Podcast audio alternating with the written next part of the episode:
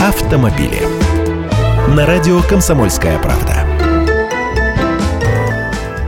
Здравствуйте, я Андрей Гречаник. Про дороги сегодня, ибо люди волнуются. Говорят, будто их совсем перестанут чистить от снега. Наоборот, будут его утрамбовывать. Как в Норвегии. Спешу успокоить, это все наш коллега-журналист мутит воду во пруду. С подачи главы Росавтодора, не на пустом же месте в самом деле. А люди из Росавтодора вовсю стараются в последнее время объяснить нам, что портит наши дороги. То на большие грузы набрасывались и, кстати, заставят их платить за проезд по федеральным трассам.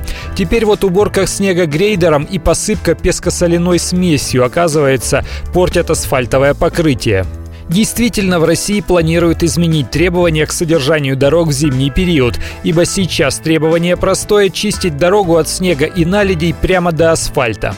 А предлагается не убирать снег, а просто его утрамбовывать, укатывать, как зимник, прокладываемый на холодные месяцы там, где дорог нет совсем. Только вот здесь какое «но». Речь идет не о всех дорогах, а только о тех, где поток машин небольшой, менее 400 автомобилей в сутки.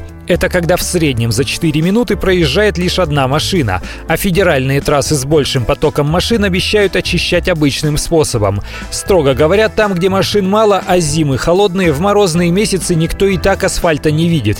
Проблемы тут две. Проехались бы они на технике, хоть как-то, чтобы дорогу от поля очистить можно было. И весной, когда все начнет таять, своевременно раскололи бы эту шубу, потому что по кускам наледи ездить на легковушке ну просто невозможно.